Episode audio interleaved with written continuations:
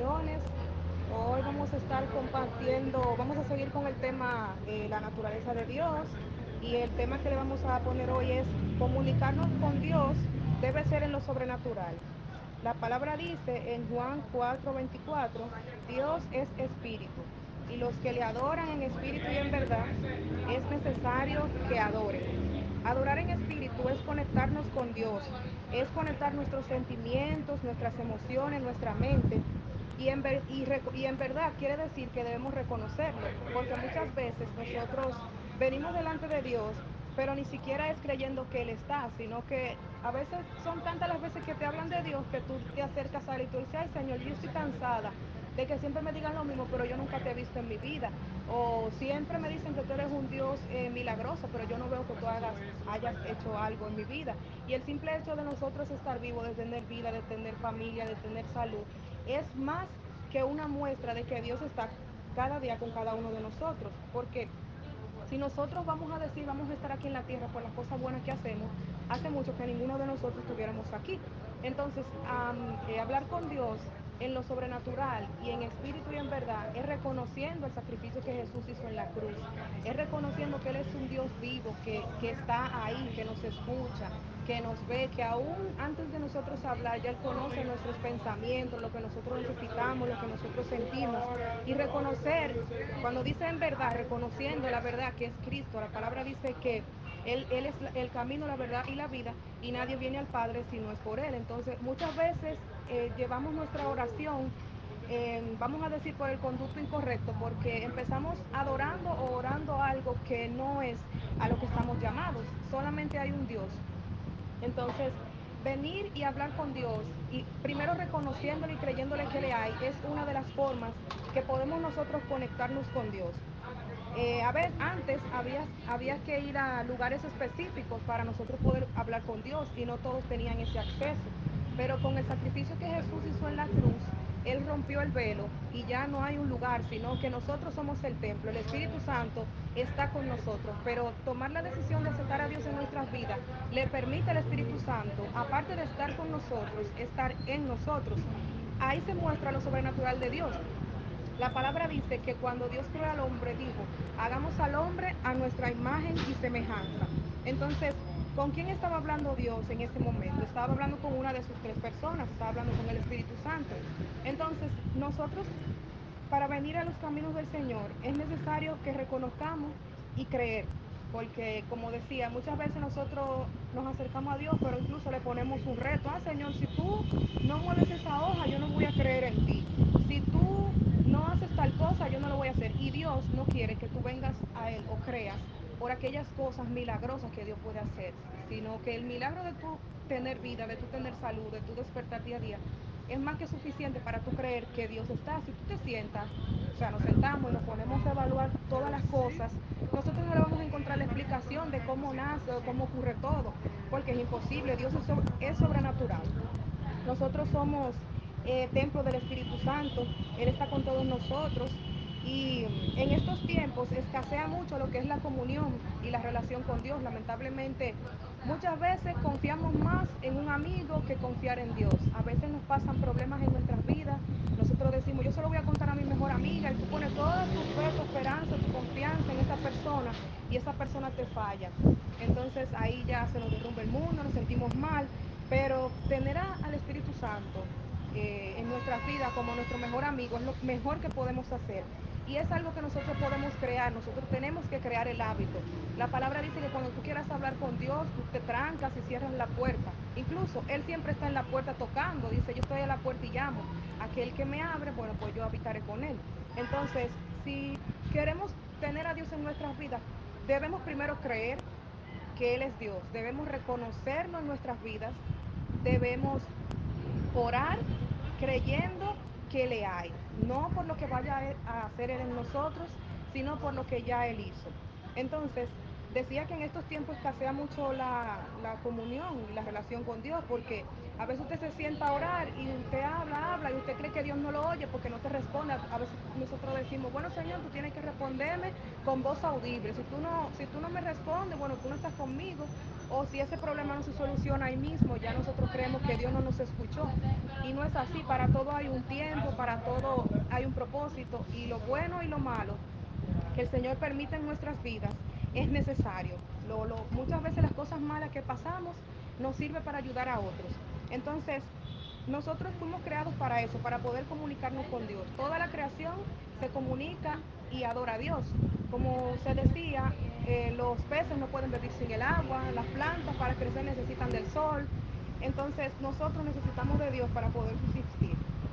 Y es algo que una necesidad que nosotros tenemos que muchas veces como ya hemos dicho, nosotros las asociamos a cosas que no tenemos en nuestras vidas. Ah, yo no soy feliz porque todavía no tengo hijos. Pero llega el momento que usted tiene hijos y usted sigue sintiendo ese vacío, sigue sintiendo esa necesidad. Ah, yo no soy feliz del todo porque no tengo pareja. Pero llega la pareja y tú sigues sintiendo ese vacío. ¿Por qué? Porque parte de lo que nosotros tenemos como creación de Dios es ese espacio que solamente Dios puede llenar y es a través de la comunión y la relación que tengamos con Dios. Entonces, eh, la palabra dice que cuando nosotros vayamos delante de Dios a orar, nosotros tenemos que hablar con Dios como, como si fuera con tu, con tu mejor amigo, o sea, reconociéndole, adorándole, dándole las gracias y muchas veces no enfocar tanto las oraciones en las cosas que necesitamos, porque ya el Señor dice que Él conoce todo lo que nosotros necesitamos y que primero busquemos el reino y su justicia y lo demás será añadido. Entonces, cuando no, la palabra dice en Mateo 6, 7, dice, y orando no uséis vanas repeticiones como los gentiles, que piensan que por su palabrería serán oídos. Si nosotros queremos que Dios escuche nuestra palabra, nosotros debemos hacerlo como, como ya hemos dicho, en oración, en comunión y en una relación, pidiéndole a Él que sea Él revelando lo que Él quiere para nosotros. Y si hay algo que detiene esa presencia de Él en nosotros por algo mal que nosotros estemos haciendo, pues pedirle que lo traiga a nuestro corazón para nosotros así pedir perdón y poder renunciar a eso. Entonces, eh, ¿sabes? dice también en Hechos que la palabra nos confirma a través de Hechos 2.17 que de la única forma de que nosotros podemos ver eso que queremos de Dios o esa manifestación o ese milagro, porque humanamente a veces uno dice, ay Señor, a mí me gustaría que tú me incluyeras en tu mundo sobrenatural, vamos a decir. Entonces todo eso lo podemos ver a través del Espíritu Santo, dice Hechos 2.17. Y en los postreros días, dice Dios, derramaré de mi espíritu sobre toda carne, y vuestros hijos y vuestras hijas profetizarán y vuestros jóvenes verán visiones y vuestros ancianos soñarán sueños. Pero es importante acercarnos a Dios no solamente para ver eso, que es una promesa que está ahí, sino a adorarlo y aceptarlo por lo que Él es, que realmente nosotros no, no, no merecemos nada. El mismo Jesús que estuvo aquí en la tierra cuando anduvo con sus discípulos, eh, no todos lo conocían, vamos a decir del todo, porque cuando Él murió, que resucitó, él se le presentó a sus discípulos, pero él no vino, vamos a decir, en cuerpo físico, sino que él se les presentó. Unos lo conocieron y otros no.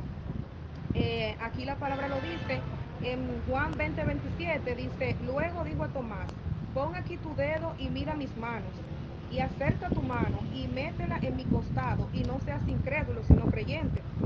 ¿Qué nos lleva a nosotros a aprender eso? Que nosotros debemos confiar en Dios pero no necesariamente tenemos que ver algo primero para poder creer en Él. Eso fue lo que él le dijo a Tomás. Cuando él se le presentó, muchos dijeron, oh Señor, eres tú.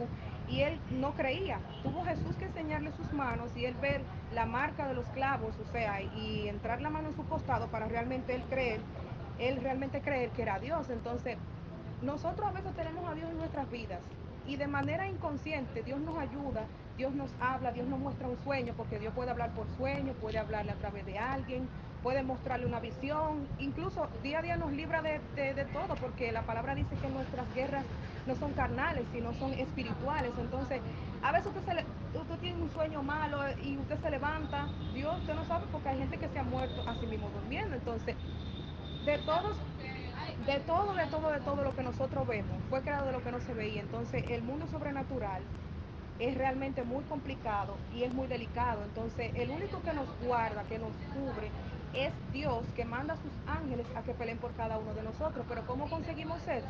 Orando y teniendo una relación y una comunión con Dios. Entonces, nuestros propósitos en Dios son individuales. Muchas veces personas hasta de la misma iglesia o gente cristianos ven que tú estás haciendo algo que Dios te mandó y ellos dudan de eso. Entonces, ¿qué nos dice esto? Que nosotros debemos afianzarnos en Dios, poner nuestra relación y preocuparnos solamente de lo que Él piense de nosotros. O sea, el testimonio, claro que sí, tenemos que cuidarnos. Pero cuando se trata de nuestra relación íntima con Dios, solamente nos debe preocupar que estemos bien delante de Dios y que, o sea, hablar con Él.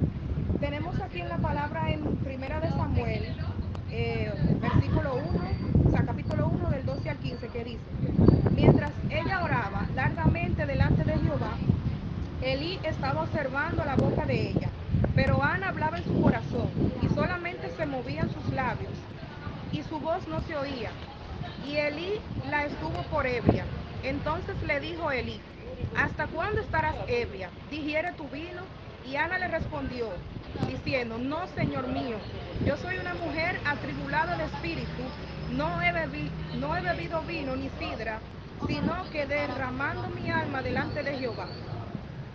Eli era un, sacerdote de Dios y él vio a Ana.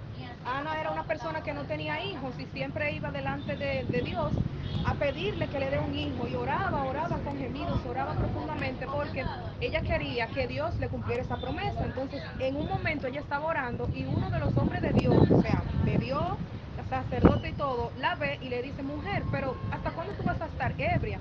Y quiero decirle con eso que el proceso que nosotros estamos pasando en nuestra vida solamente y lo entiende Dios. Si Dios nos manda a nosotros en oración o a través de alguien a ir a la iglesia a orar a las 5 de la mañana, nosotros vamos. ¿Por qué? Y que no nos importe. Si nosotros estamos en la iglesia y, y sentimos de parte de Dios llorar, sentimos de parte de Dios levantar nuestras manos, que nosotros lo podamos hacer. ¿Por qué? Porque el que está de afuera no tiene necesariamente que entender el propósito que yo tengo con Dios o mi relación con Dios. Ahí ya la llamaron ebria, la llamaron borracha y ella lo que simplemente estaba era hablando con el Señor. Entonces, Dios es, la reflexión es esa, que la única forma de nosotros acercarnos a Dios y poder sentirlo, poder escucharlo, es sobrenaturalmente a través de su espíritu, que también nosotros tenemos un espíritu. Entonces nuestro espíritu se conecta con el espíritu de Dios. El espíritu de Dios es quien conoce a Dios. Entonces, para nosotros conocer a Dios debemos darle un lugar al Espíritu Santo en nuestras vidas, pero el Espíritu Santo es una persona sensible, es una persona que si nosotros estamos en falta, Él se aparta por un momento, porque donde está lo sucio, el Señor no, habita. Entonces, el Señor sí nos perdona. Nos dice, incluso el Espíritu Santo nos revela cuando nosotros no estamos bien. ¿Por qué? Porque los frutos del Espíritu Santo, cuando lo tenemos, es amor, es bondad, es paciencia, es todo lo que es Dios. Pero cuando nosotros no tenemos a Dios, ya nosotros vemos que por todo yo me enojo, ya por todo yo estoy chismeando, ya por todo yo estoy envidiando al otro. Entonces, si son actitudes que vienen a nuestras vidas, nos muestra que hay una falta del Espíritu Santo en nosotros, porque el fruto que estamos dando es otro. La palabra dice que de una misma fuente no puede salir agua sucia y agua limpia. Entonces, la reflexión es esa. Nosotros venir delante de Dios, primero creyendo que Él está. La palabra dice que todos los que se acercan a Él tienen que creer que Él hay, porque sin fe es imposible agradar a Dios. Lo segundo es que debemos eh, en espíritu y en verdad, en verdad es reconocer la verdad que Jesús en nuestras vidas, es Jesús el sacrificio que hizo en la cruz. Y, nada, lo tercero es que en la naturaleza de Dios, ya no en, sobre, en lo sobrenatural, sino en la naturaleza de Dios, Dios es amor. Dios es un Dios misericordioso que realmente día a día nos da una oportunidad. Tiene los brazos abiertos para recibirnos, aún Él sabiendo desde antes de la fundación del mundo que nosotros le íbamos a fallar. Pero Él no nos falla a nosotros porque Él no se puede negar a sí mismo. Él es un Dios fiel. Entonces, ¿qué debemos hacer? Venir delante de Dios, no cuando estemos listos, no cuando ya estemos limpios, no cuando ya estemos puros, cuando ya seamos santos, porque sin su ayuda es imposible. Lo primero que debemos hacer es tomar la decisión de vivir una vida con Dios, de decirle, Señor, heme aquí, mira cómo yo estoy, mira las cosas malas que hago, he tratado muchas veces de dejarla, pero sin tu ayuda se me es imposible, y quiero realmente vivir en tu mundo sobrenatural para poder entender lo que naturalmente no entiendo. ¿Por qué? Porque hay muchas situaciones que son malas ante nuestros ojos. Nosotros decimos, pero Señor, tú permitiste eso, eso es muy malo para mí. ¿Qué es lo que está pasando? Pero si nosotros nos mantenemos en comunión con Dios, Dios nos puede mostrar incluso el propósito de eso. Entonces, es muy difícil caminar solo, de verdad, de caminar solo y, caminar confiado en otro hombre que también te puede fallar. El único que realmente no nos falla es Dios. Entonces, la reflexión es esa. Vivamos en comunión, vivamos en oración, no solamente por nosotros, sino por cada uno de nuestros familiares. Y realmente la palabra está ahí, la palabra es viva y todos nosotros, aunque muchos no seamos cristianos, la palabra dice cosas que van a pasar que ya se están viendo. Entonces muchas veces se nos hace más fácil creer en lo malo que creer en lo bueno. O sea, yo mismo fui una persona que cuando vine a los caminos yo creía más en las cosas malas que en las cosas buenas. O sea, a mí se me hacía súper difícil creer que de verdad había ángeles, creer que de verdad Jesús todavía estaba ahí arriba. O sea, y yo creía más en, en, íbamos a decir, a una velada y prender un velón y, pedirle a un santo. Yo creía más en eso porque eso fue lo que me inculcaron a mí. Pero realmente el único Dios sobre, o sea, sobre todo poderoso es Él. Ya todas esas cosas que, que están ahí son creadas por el hombre, que tienen ojos y no ven, que tienen pies y no caminan, mantienen boca y no hablan, sino que son espíritus malos de los mismos ángeles caídos, cuando pasó la guerra eh, allá en el cielo, fueron desterrados y son personas, o son, espíritus, perdón, que les gusta que le adoren, que se esconden detrás de algo que tú no le vas a temer. Alguien, o incluso a un familiar que falleció, tú puedes decir, ay, pero a mí en sueño se me apareció fulano y me pidió tal cosa, pero eso no es eso, o sea, realmente el mundo sobrenatural solamente lo podemos llevar de la mano con Dios. Amén. Entonces, esa es la reflexión. Si hay alguien aquí que todavía eh, no vive su vida caminando con Dios, que tiene realmente muchas cargas, yo le exhorto en esta tarde que el único que puede realmente aliviar las cargas de tu corazón, el único que te escucha sin, sin cuestionarte, sin juzgarte, el único que realmente tiene los brazos abiertos y que te perdona siempre es Dios, y el único que realmente conoce el camino y lo que es mejor para ti.